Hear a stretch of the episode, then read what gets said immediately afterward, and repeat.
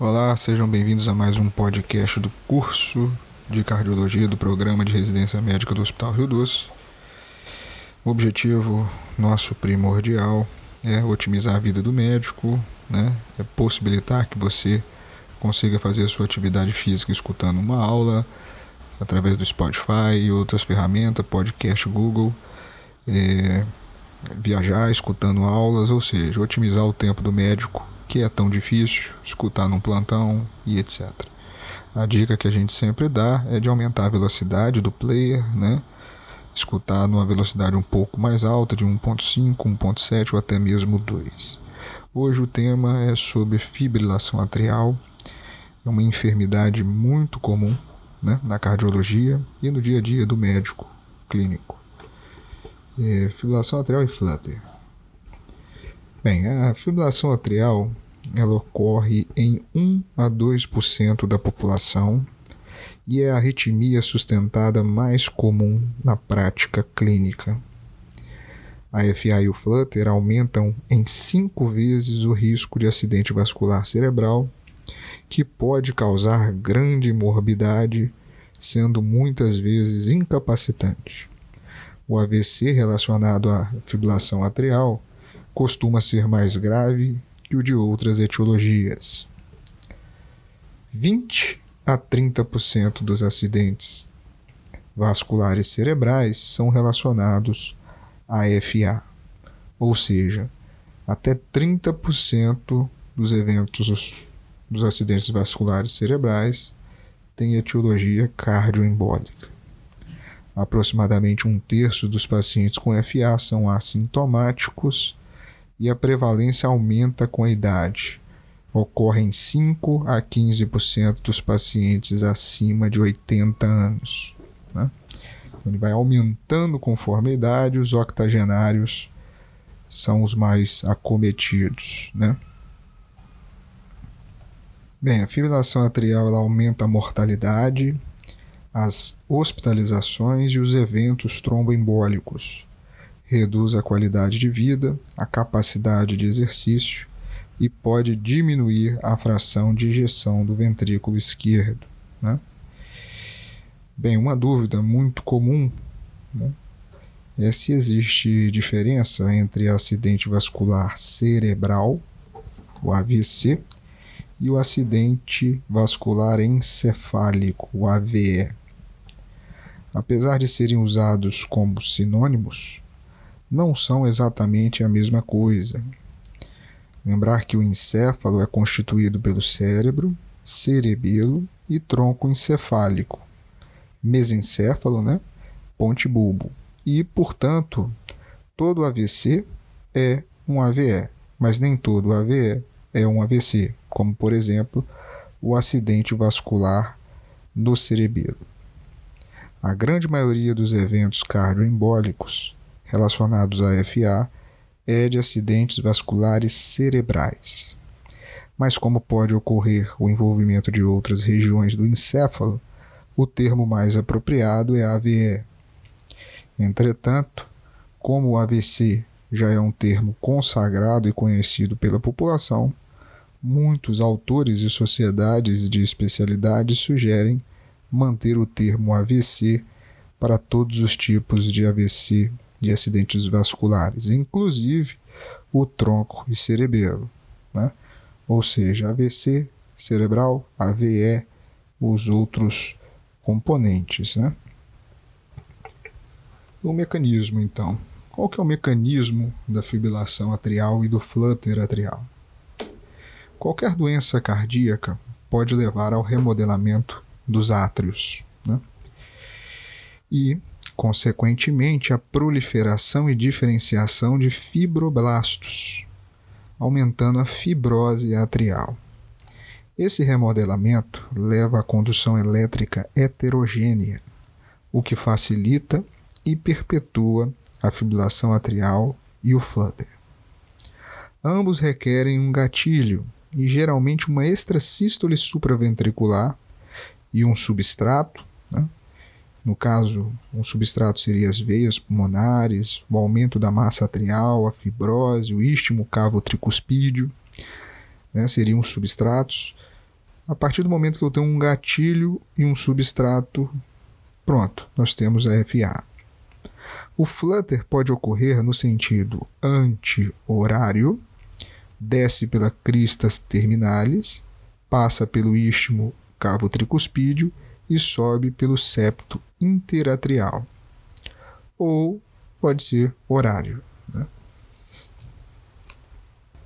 Bem, o diagnóstico é bem simples, né? é pelo eletrocardiograma. A FA ela tem um ritmo irregular, sem a presença de onda P, somente ondas F minúsculas que se apresentam ao eletrocardiograma como irregularidades na linha de base. Estas muitas vezes são tão pequenas que podem não ser visualizadas. Costumam ter frequência entre 350 e 600 batimentos por minuto. Já o flutter atrial, que é caracterizado né, por ondas F maiúsculas enserrilhado de serrote, podendo ter o RR até regular, que é mais frequente, ou irregular, devido ao bloqueio atroventricular variável, o flutter clássico ou comum tem ondas F negativas em D2, D3 e AVF, e o incomum, ondas F positivas nestas derivações. Em geral, a frequência atrial é em torno de 300 batimentos por minuto e a ventricular depende do bloqueio do nó AV, né? do nó atroventricular. Para diferenciar o flutter de um ataque cardíaco atrial, deve-se levar em conta a frequência atrial que no flutter, né? está entre 250 e 350, enquanto nas taquicardias atriais raramente ultrapassa 250. Além disso, no flutter não é possível ver a linha isoelétrica entre as ondas F, diferentemente da taquicardia atrial. Então, basicamente, a frequência atrial da taquicardia atrial será menor do que 250, né? ultrapassa 250 a onda F ela é negativa na parede inferior, né? E pode ser positiva, né? D2, D3 e AVF. Bem, uma dica. É, em algumas situações, a FA, por ter uma frequência ventricular muito elevada, pode dar a impressão de ser um ritmo regular. Nesse caso, é interessante observar todas as derivações cuidadosamente para identificar se há ou não irregularidade evitando assim um diagnóstico errôneo. Né? E uma outra dica: quer dizer que um ritmo de FA nunca pode ser regular? Bem, podemos sim, né? Um paciente sabidamente com história de FA permanente, que apresenta um pulso regular e bradicardia, deve-se considerar a presença de uma FA com BAVT. No ECG haverá RR regular, com ondas F na linha de base F minúscula. Para mais detalhes, né, devemos é, observar a seguinte questão. Se eu tenho um BAVT, eu vou estar isolando o átrio, né? E o ritmo ventricular, ele vai ser um ritmo próprio, do próprio ventrículo. Então ele será regular no ventrículo e na parte atrial será aquela desorganização pela fibrilação atrial. Bem, é, ambos, a FA e o Flutter, né, podem ter uma duração menor de 48 horas, o que permite a reversão, na maioria dos casos, sem anticoagulação, e uma duração maior de 48 horas, o que vai exigir anticoagulação ou a realização de ecocardiograma transesofágico para reversão são considerados então persistentes se a duração for maior de sete dias. Né? Então, o, o ponto de corte né, é 48 horas. Se você tem absoluta certeza que a CFA iniciou antes de 48 horas, você pode fazer a cardioversão com segurança, sem utilizar os recursos da anticoagulação. Agora, após, você vai precisar do auxílio de anticoagulante e ecotransesofágico para definir. Se esse ritmo persistiu por sete dias, ele é considerado persistente. Né? A FA ela pode ser classificada da seguinte maneira: ela pode ser uma FA de episódio único, uma FA paroxística, uma FA persistente ou uma FA permanente. A FA de episódio único é aquele que você tem um único evento registrado. A FA paroxística é aquela ao qual você tem um episódio de FA com término espontâneo, geralmente em até 48 horas, e obrigatoriamente com menos de 7 dias de duração. Ela inicia e termina. Né? Já a FA persistente, ela dura mais do que 7 dias e requer, na maioria das vezes, a cardioversão elétrica para sua reversão. Pode ser de curta, né, menos de um ano, ou uma FA persistente de longa duração, quando o tempo de instalação é superior a um ano. Né? A FA permanente é quando não há mais resposta, né? não há mais proposta de reversão para o ritmo sinusal. Então, dada a classificação, a importância, FA de episódio único, uma vez registradas apenas. Paroxística, ela tem que ter um FA que inicia espontaneamente e geralmente ela termina espontaneamente também até 48 horas mas obrigatoriamente com menos de 7 dias de duração. A FA persistente é aquela que passa de 7 dias, né? na maioria das vezes, vai precisar de cardioversão elétrica para sua reversão e ela pode ser curta ou de longa, menor que um ano, curta duração, maior de um ano, longa duração. E FA permanente é aquela que você deixará o seu paciente em FA. A outra classificação é entre aguda e crônica, né? Basicamente isso. São 48 horas o ponto de corte desta questão. Bem, a avaliação inicial ela é feita através da anamnese, né? Nós devemos questionar sobre sintomas de palpitação, início da arritmia, sintomas concomitantes, como os da síndrome da apneia obstrutiva do sono, antecedentes pessoais, histórico de sangramentos, uso de medicações e tratamentos já realizados. Na FA, há uma classificação relacionada à sintomatologia chamada de score de ERA, E-H-R-A? No qual nós observamos né, alguns sintomas. Esse ERA ele é o European Heart Rhythm Association. Né? Ele é dividido entre 1 até 4. Né? 1 era 1, ele não tem sintomas. 2A, poucos sintomas que não afetam as atividades diárias. 2B, atividades normais da vida diária não afetadas pelos sintomas, mas sintomas incomodam de maneira significativa. E o ERA 3, sintomas são frequentes que afetam mas não impedem a atividade diária. E quatro, sintomas limitantes. Então ele é um pouco parecido com a da insuficiência cardíaca da New York Heart, né? The New York Heart Association, NIHA, né? Então, basicamente é um sem sintomas, dois poucos sintomas, três sintomas frequentes, mas não impede a atividade diária e quatro sintomas limitantes. Certo? No exame físico, nós vamos avaliar sinais de cardiopatia estrutural e descompensação clínica. É importante sempre avaliar a frequência e a pressão arterial. Né?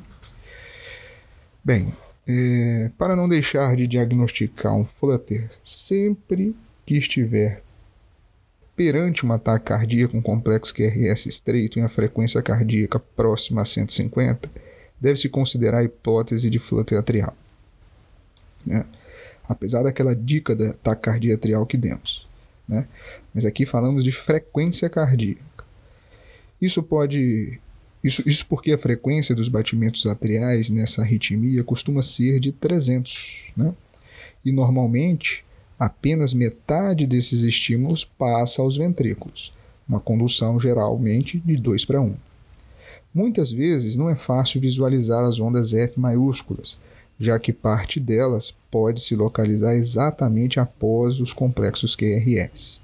Então devemos sempre procurar com atenção, principalmente nas derivações que chamamos de derivações inferiores. Né? Então, a frequência atrial geralmente é de 300 e uma frequência próxima de 50 é a metade. 2, a condução em geral é de 2 para 1. Então, ter bastante atenção. A dica no qual nós demos sobre a frequência atrial, distinguir flutter atrial de taquicardia atrial, seria para frequência da, do átrio, né? O flutter é superior a 250 e a taquicardia atrial é menor do que 240, 250. Bem, sobre exames complementares. O eletrocardiograma ele vai ajudar a avaliar sinais de cardiopatia estrutural.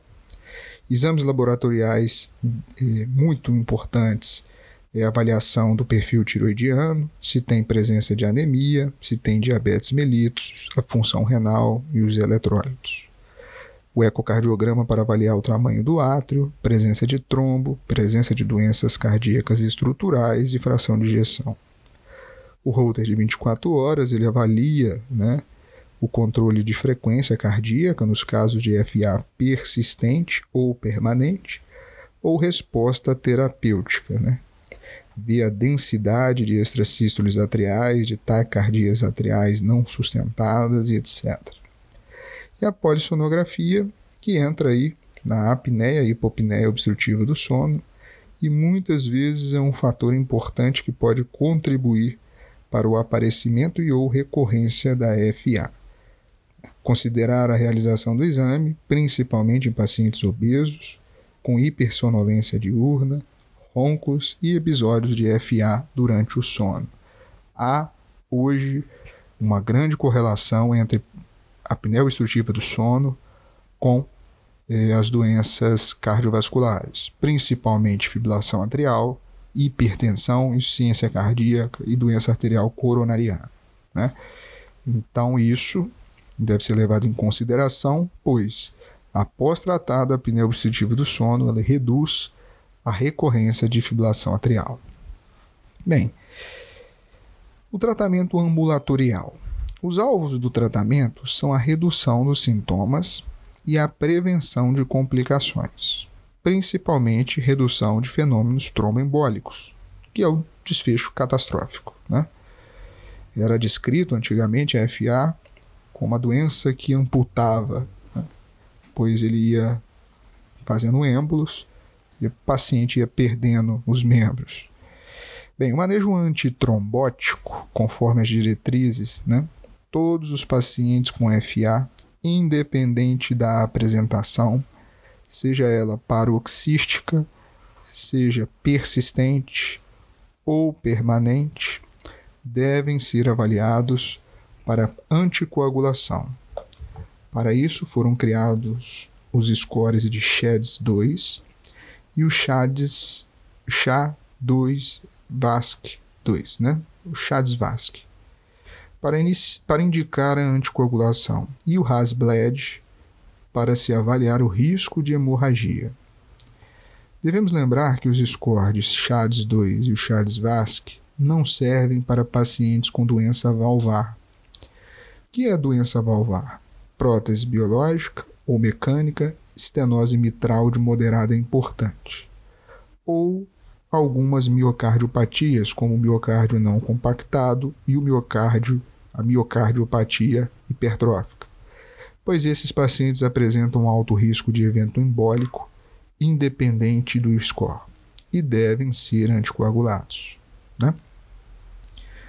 Quando se utiliza o score de CHADS-VASC 2, poucos pacientes não, não pontuam score zero, o que aumenta o número de indivíduos anticoagulados.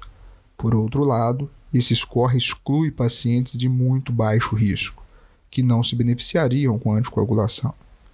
Então, um paciente com zero ponto no score de CHADS-VASC não devem receber terapia antitrombótica. Né?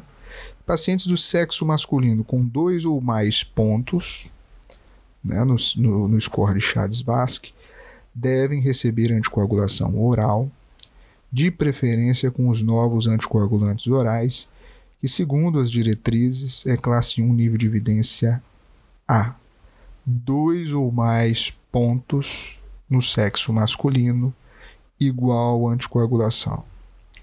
Já no sexo feminino, três ou mais pontos devem receber anticoagulação com o mesmo nível de evidência. Então, nós temos dois pontos para os homens, três pontos para as mulheres.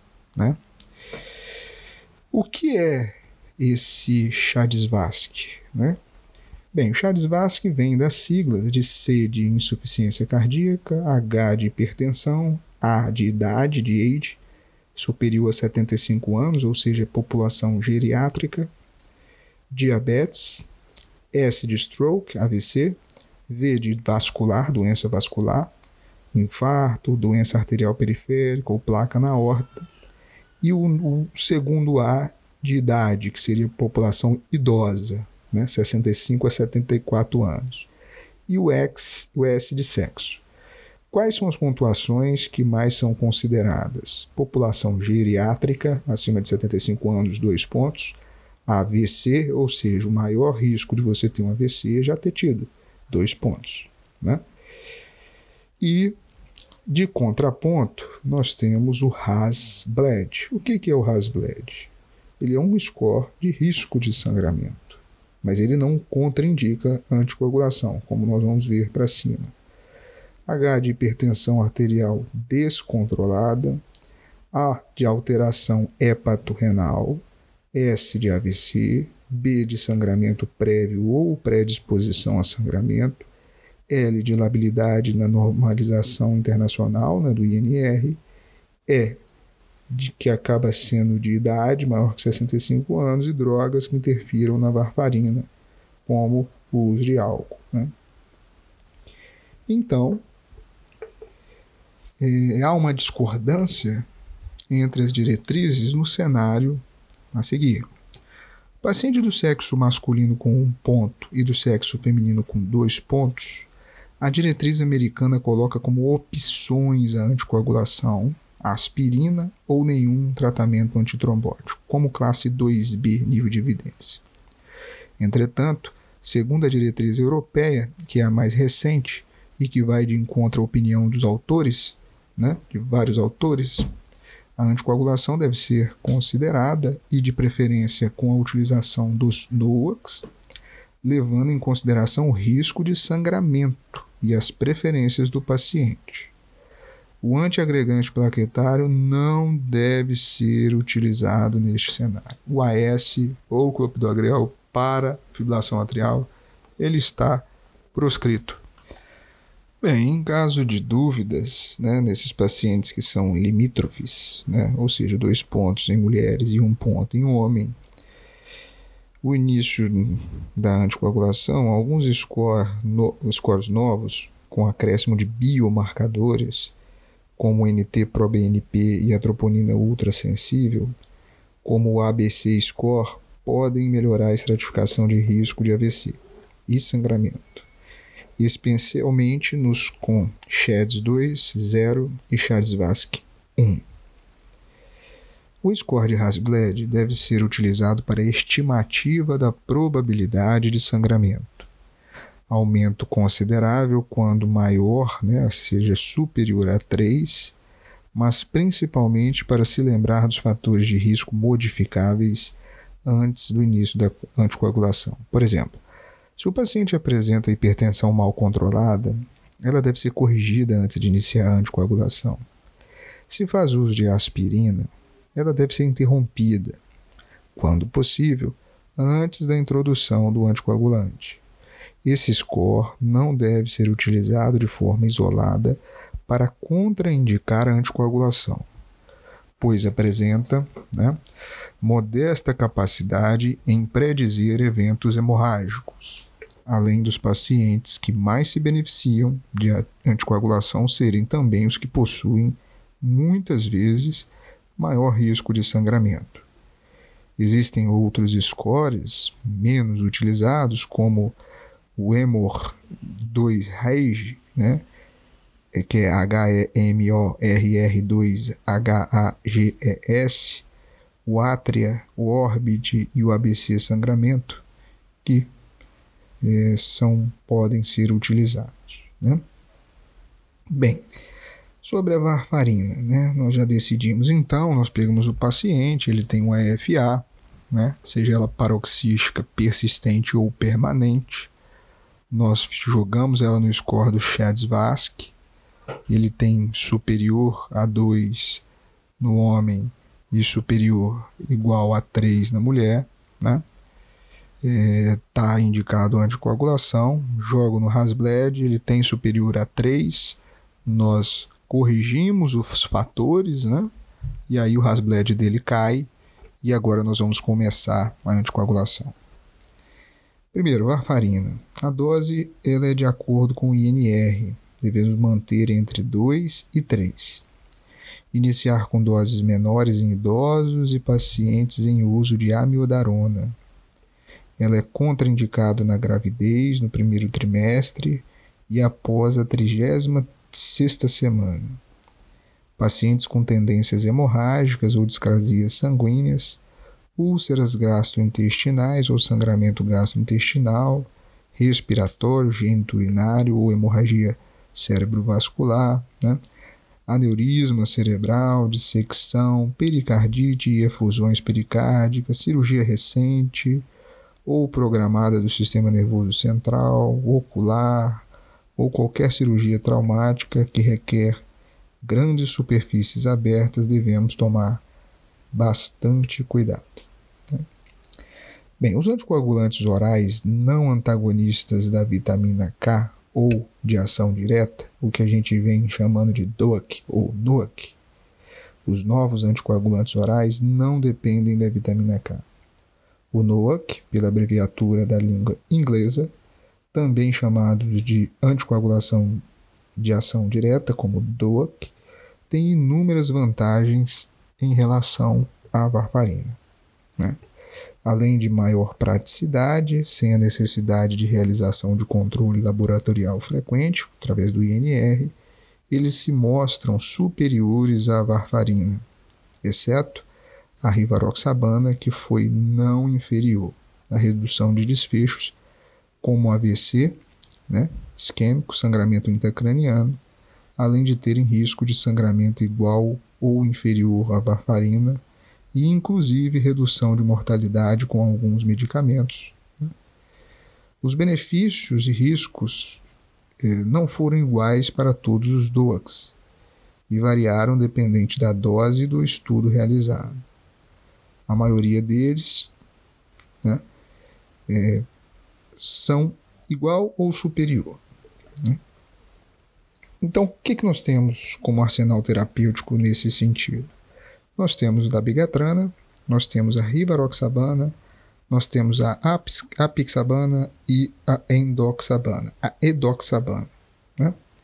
Bem, dabigatana ele é um inibidor direto de trombina, que foi avaliado pelo estudo RELY, né? R-E-L-Y. Ele não necessita de controle laboratorial e pode ser ingerido com ou sem alimentos como os outros DOACs. Né? A dose inicial é de 150 mg duas vezes ao dia e a dose de 110 mg duas vezes ao dia deve ser utilizada em idosos com idade superior a 80 anos ou em paciente com risco aumentado de sangramento com um ou mais dos seguintes dos fatores de risco, principalmente naqueles com comprometimento renal moderado, ou seja, um clearance de 30 a 50 tratamento concomitante com inibidores de potentes de glicoproteína P, com antiplaquetários ou com sangramento gastrointestinal prévio. Então, a dabigatana ela é bom para paciente jovem, sem comorbidades. Ela é mais efetiva, vamos dizer assim.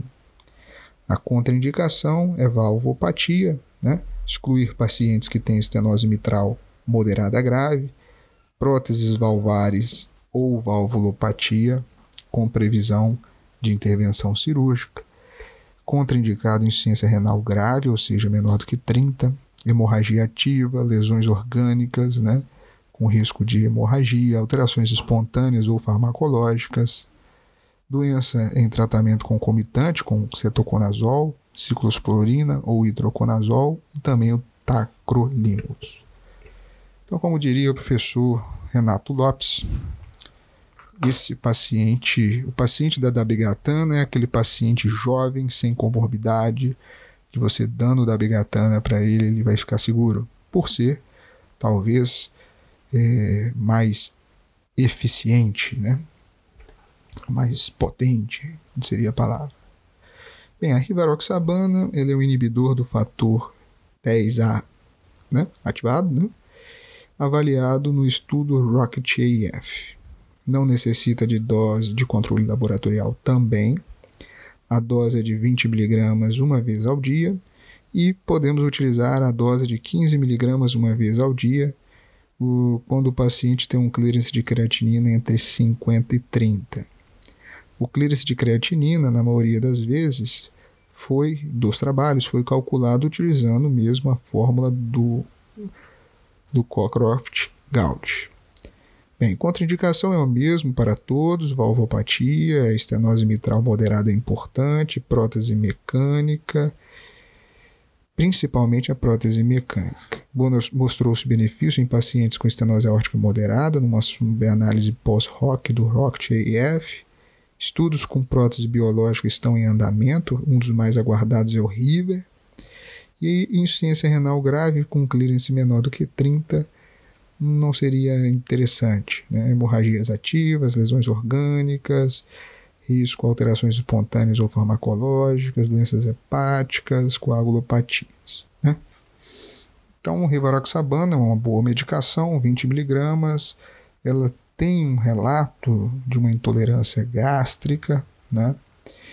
E, e essa, esse estudo com prótese biológica que está em andamento, esse estudo River, deve ser observado com atenção. E ele deve ser contraindicado em clearance menor do que 30. Né? Com o dabigatrana já em 50 a 30, devemos tomar bastante atenção. Já o rivaroxabana ele nos permite ir até 30 ml minuto. Bem, a pixabana. Pixabana também é um inibidor do fator 10A ativado. Né? Ele é avaliado no estudo Aristóteles ele não necessita de, de, de controle laboratorial. A dose é de 5 mg duas vezes ao dia e a dose de 2,5 mg duas vezes ao dia ele deve ser utilizado em pacientes com dois dos três fatores a seguir. 80 anos, o mesmo que foi descrito então para os pacientes com dabigatrana, né? creatinina maior do que 1,5 e pacientes de baixo peso, menor do que 60 kg. Se tiver dois destes três critérios, utilizamos a dose de 2,5. 80 anos, creatinina de 1,5 mg e peso menor do que 60 kg.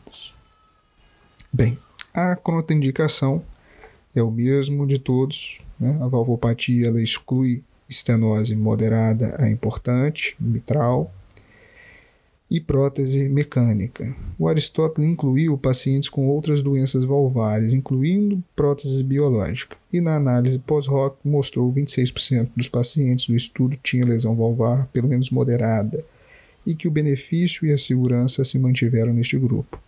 A insuficiência renal grave, né, contraindicando aí o uso da pixabana, seria menor do que 15 ml. Né?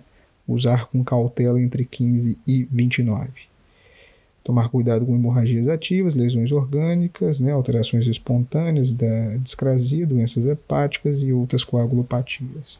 Então, o que a gente percebe aqui, até o momento, é clearance de 30 a 50 para dabigatana, clearance menor do que 30 não seria legal rivaroxabana e um clearance menor do que 15 para pixabana também não seria legal. Então, o mais aquele que chega mais próximo de um clearance né, é, mais baixo é o apixabana.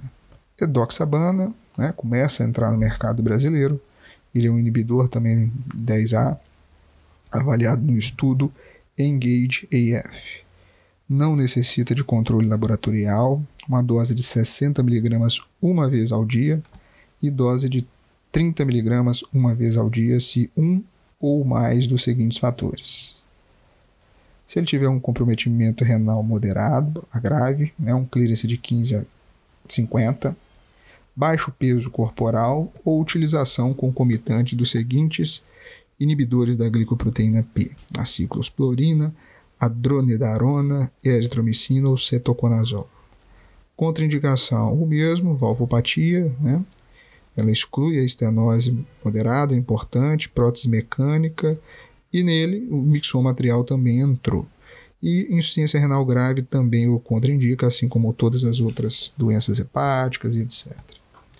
Bem, uma definição que nos causa muita confusão é a definição do que é considerado FA não valvar.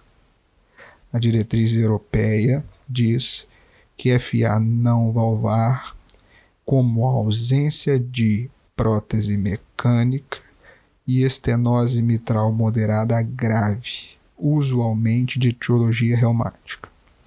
Já a diretriz americana é um pouco diferente. Além da estenose mitral e da prótese mecânica, também está incluída a prótese biológica.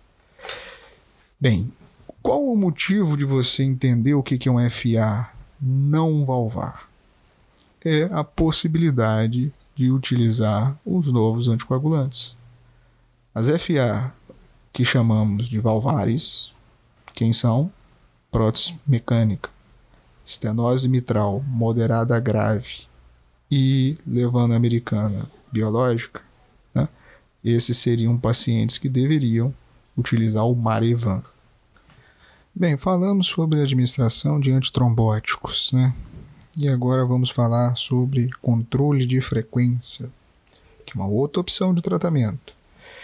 Mas só para resumir o fluxograma, para decidir a necessidade sobre a anticoagulação, deixar bem claro a primeira pergunta que você deve fazer é se ela é uma FA valvar.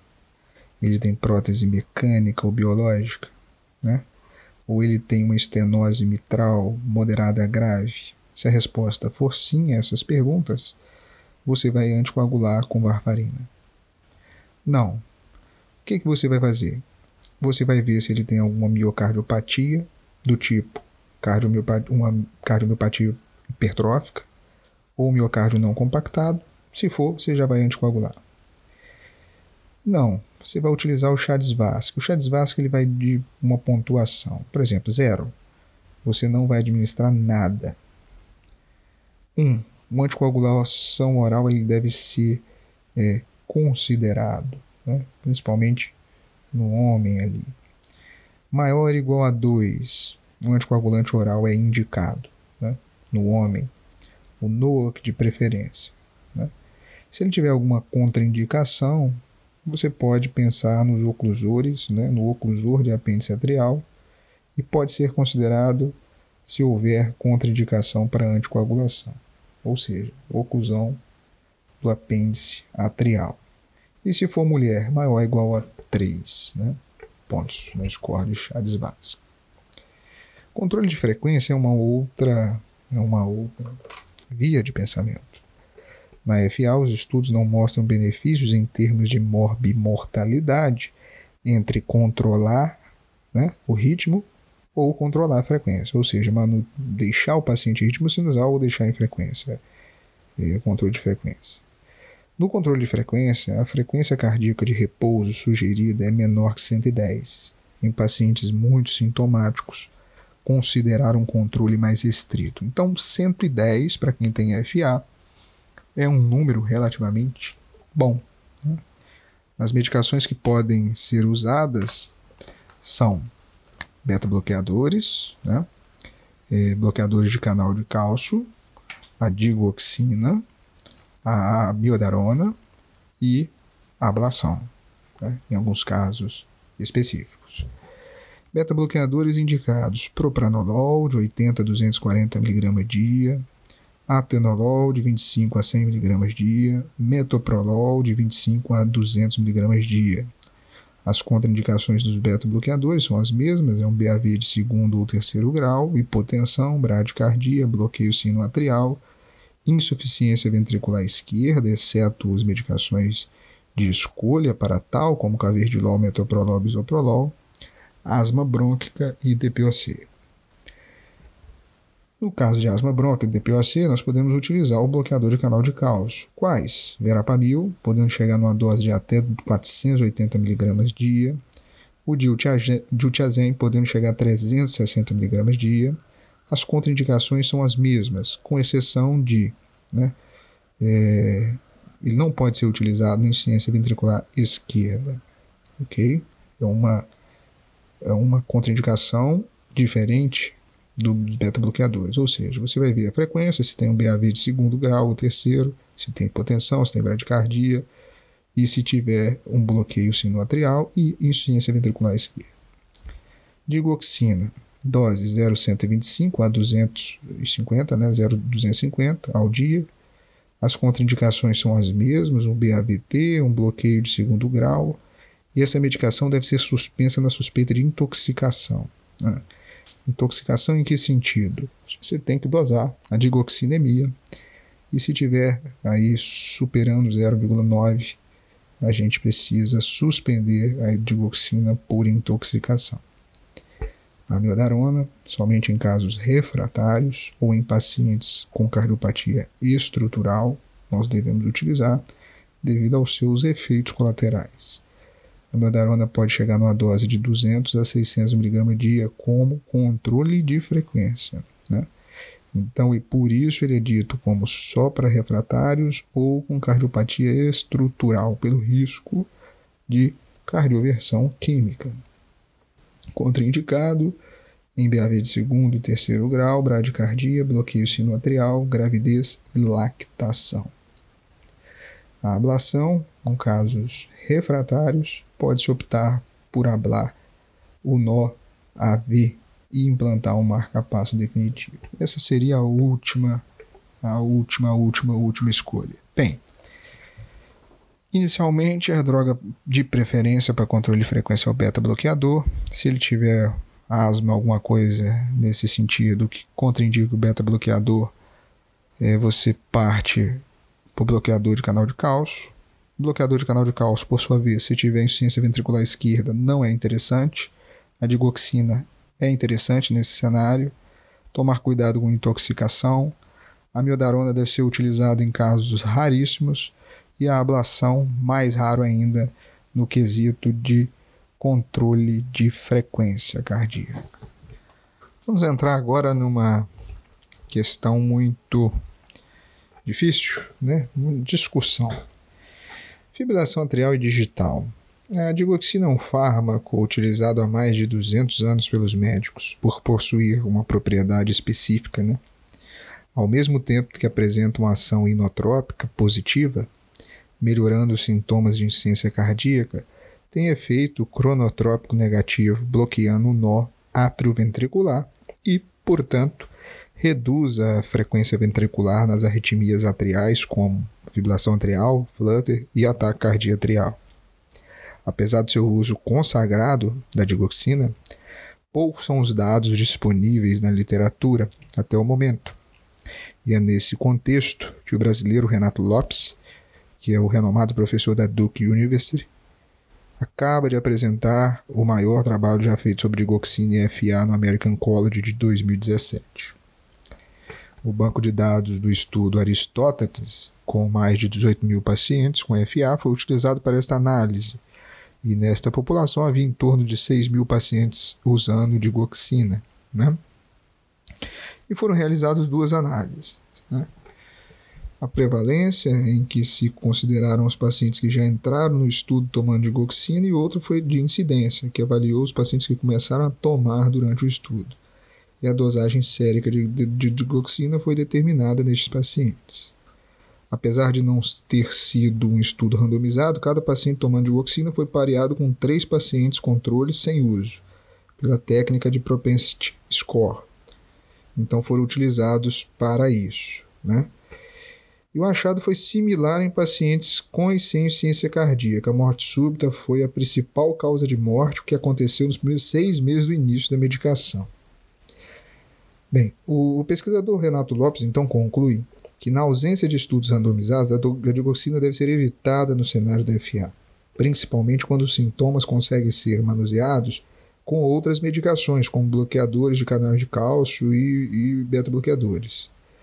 Nos pacientes que já usam digoxina, quando o médico assistente julgar necessário a manutenção do fármaco, a monitorização sérica deve ser feita, pois esse estudo demonstrou um aumento de 19% na mortalidade a cada incremento de 0,5 nanogramas por ml na digoxinemia e acima de 1,2 nanograma. Concluímos assim, é, como os beta-bloqueadores, bloqueadores de canal de cálcio, a digoxina é uma medicação classe 1 para controle de frequência, né? apesar do, desse relevante estudo do Renato Lopes ser observacional, provavelmente esta recomendação será alterada nas próximas diretrizes e a digoxina rebaixada no seu nível de recomendação. Bem, a combinação de beta-bloqueadores e bloqueadores de canal de cálcio parece ser mais segura até que estudos randomizados confirmem os achados descritos. Né? Quando for optado pelo uso da digoxina no paciente com FA, o ideal é que seja feita a dosagem da digoxinemia periódica, evitando, idealmente 0,9, mas evitando níveis acima de 1,2 nanogramas por ml. É, pelo risco de morte súbita, né? Foi a associação ao qual esse pesquisador brasileiro eh, desvendou. Sobre o controle de ritmo, né?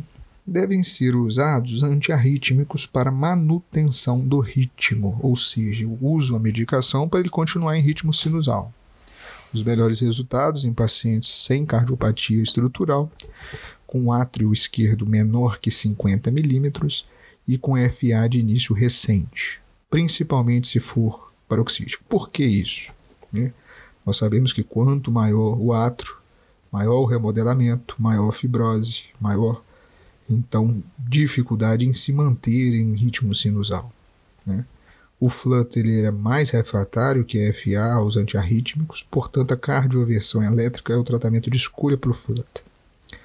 Bem, o que, que nós podemos utilizar para manutenção de ritmo? Os beta-bloqueadores têm um efeito modesto no controle de ritmo, os mesmos que nós citamos anteriormente, propranolol, atenolol, metoprolol, bisoprolol, caverdilol, Bem, a proprafenona, né, a propafenona é a droga de escolha, né, FA paroxística, em pacientes sem cardiopatia estrutural, hipertrofia ventricular ou DAC. Então a propafenona é boa? Ela é boa. O paciente que não tem nada. Então o paciente não pode ter cardiopatia estrutural né, no HVE ou DAC. É, a dose é de 300 a 900 mg dia, fracionada duas ou três vezes, e a dose inicial utilizada é de 150. Contraindicado insuficiência cardíaca sistólica, choque cardiogênico, bradicardia acentuada, doença do nó sinusal, bloqueio do nó, doença arterial coronariana, doença pulmonar obstrutiva grave e miastenia. Uma droga muito boa para aquilo que ela se propõe, porém devemos ter atenção. Amiodarona, 200 a 600 mg dia. É, contraindicação é a gravidez e lactação e os distúrbios de ritmos, obviamente. Né? Bem, é, então, é, a outra opção, claro, é a cardioversão elétrica. Né? Como se dá a cardioversão elétrica? Bem, a cardioversão elétrica é feita em ambiente hospitalar, obviamente. Deve ser monitorado a pressão eletro e oximetria. Deve-se ter oferta de oxigênio, idealmente fazer uma heparina não fracionada, EV, de 60 a 70 unidades de quilo, num máximo de 4 unidades. O que, que você faz? Na prática é 1 ml de liquemine, que dá 5 mil unidades. Lembrando que a dose máxima é 4 mil unidades. Faz uma sedação Pode ser feita sedação com propofol, com 0,5 mg por quilo, em pacientes também que não têm cardiopatia estrutural. Por quê? Devido ao efeito do risco de hipotensão e hidromotropismo negativo. Ou etomidato de 0,2 a 0,3 mg por quilo em pacientes com cardiopatia.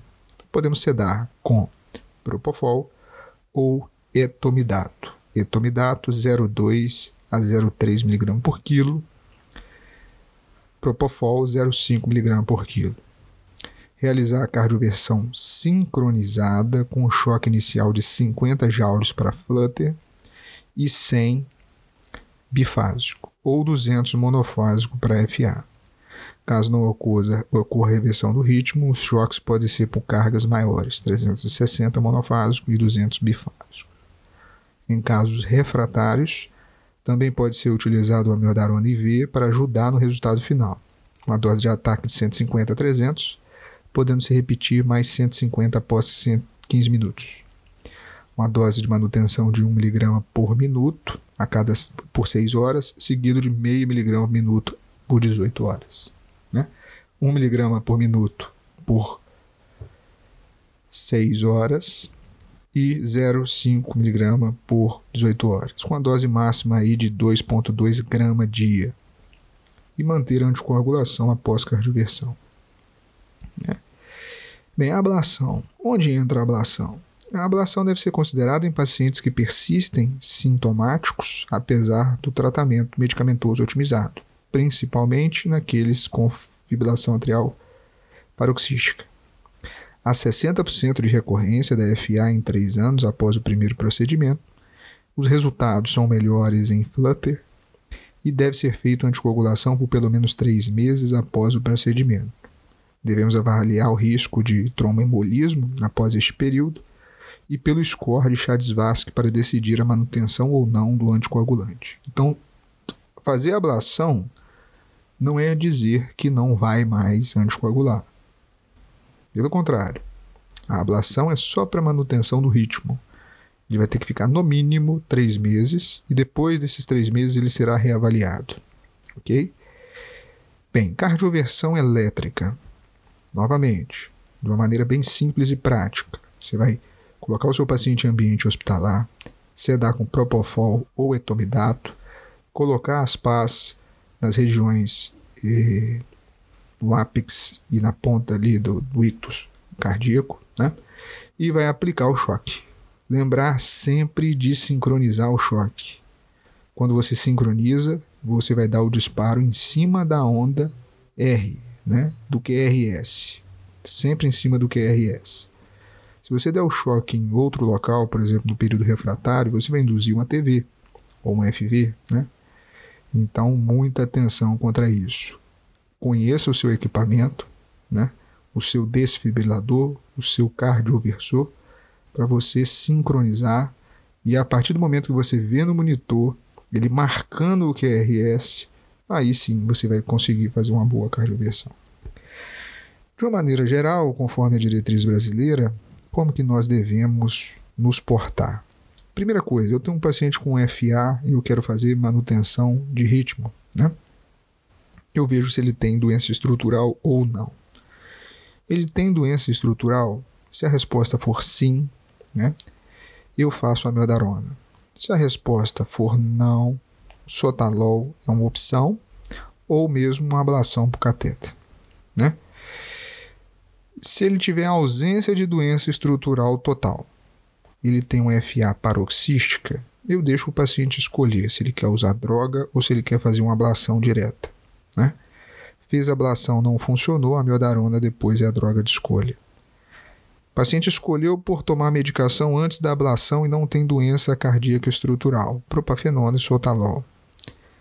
Ou não, ele tem uma doença, uma FA persistente, aquela que dura mais do que sete dias. Tentar primeiro propafenona e sotalol, se foi refratário ao tratamento medicamentoso, entra-se aí com a opção de ablação. Quando se diz doença cardíaca estrutural, entra insuficiência cardíaca, hipertrofia ventricular esquerda e doença coronariana. Né? É, em se tratando de doença coronariana, talvez o sotalol seja uma boa medicação. Bem, não esquecer do tratamento não farmacológico da FA, ok? Várias medidas são fundamentais para a prevenção e sucesso no tratamento da FA, como evitar ou reduzir o uso de bebidas alcoólicas, controle da obesidade, tratamento rigoroso da hipertensão e da síndrome de apneia e hipopneia obstrutiva do sono, uma alimentação adequada com baixo consumo de magnésio eh, foi associada ao risco de FA e programa de exercícios regulares. Então nós devemos evitar o álcool, perder peso, tratar bem a pressão, tratar bem a apneia do sono, alimentar bem com bastante magnésio e os programas de exercícios regulares. Fazer exercício diminui FA. Ok, vamos para mais uma entidade, né? Uma outra entidade que é FA no pós-operatório. Bem, no pós-operatório é uma complicação mais comum do pós-operatório de cirurgia cardíaca. Ela ocorre em cerca de 30% das revascularizações miocárdicas, em 40% das valvares e 50% nas combinadas. O pico de incidência ocorre no segundo e no quarto dia, e para se prevenir, o beta-bloqueador é a droga mais efetiva e deve ser iniciado antes da cirurgia, e caso haja contraindicação, a meldarona é a droga de escolha. A hipomagnesemia é um fator de risco as estatinas têm mostrado uma redução da incidência. O uso de corticoide não tem indicação formal até o momento. E o tratamento é, se estável, corrigir os fatores desencadeantes e baixar a frequência. E a maioria dos pacientes retorna ao ritmo sinusal em 24 horas. Se instável, cardioversão elétrica. Se a FA persistir, anticoagular indefinidamente, de acordo com o score de Chades-Vasque e se a FA desaparecer, mas o paciente apresentar muitos fatores de risco para eventos tromboembólicos, iniciar uma anticoagulação e reavaliar a necessidade de manter a anticoagulação indefinida após um ou três meses da alta hospitalar, com base, claro, na investigação mais agressiva da FA. Né? Bem, é, existem outros mecanismos né, da FA que será discutido em detalhes num outro uma outra oportunidade, como é o avanço né, da questão da oclusão do apêndice atrial, que vem se tornando uma boa opção, né? ou seja, pacientes que têm Chades-Vasque maior do que 2, né? mas ele é contraindicado o uso de anticoagulante, o oclusor de apêndice atrial pode ser considerado. Né? E, e vem ganhando força. É um procedimento intervencionista né, feito por hemodinâmica e que tem um bom resultado. O paciente fica aí tomando dupla antiagregação, depois sai tomando apenas AS, né? Após seis meses. Bem, espero que tenha sido útil esse podcast de FA, que é uma questão muito comum. Né? A ideia é a gente ir melhorando a cada podcast que faz, resumindo mais, deixando mais direto, né? Para a gente otimizar o tempo do médico. É, depois nós vamos falar sobre o tratamento na emergência, né? FA na emergência, que aí eu quero fazer um podcast mais curto ainda, porque esse ficou bem alongado, cheio de detalhes. E é isso aí, continue acompanhando.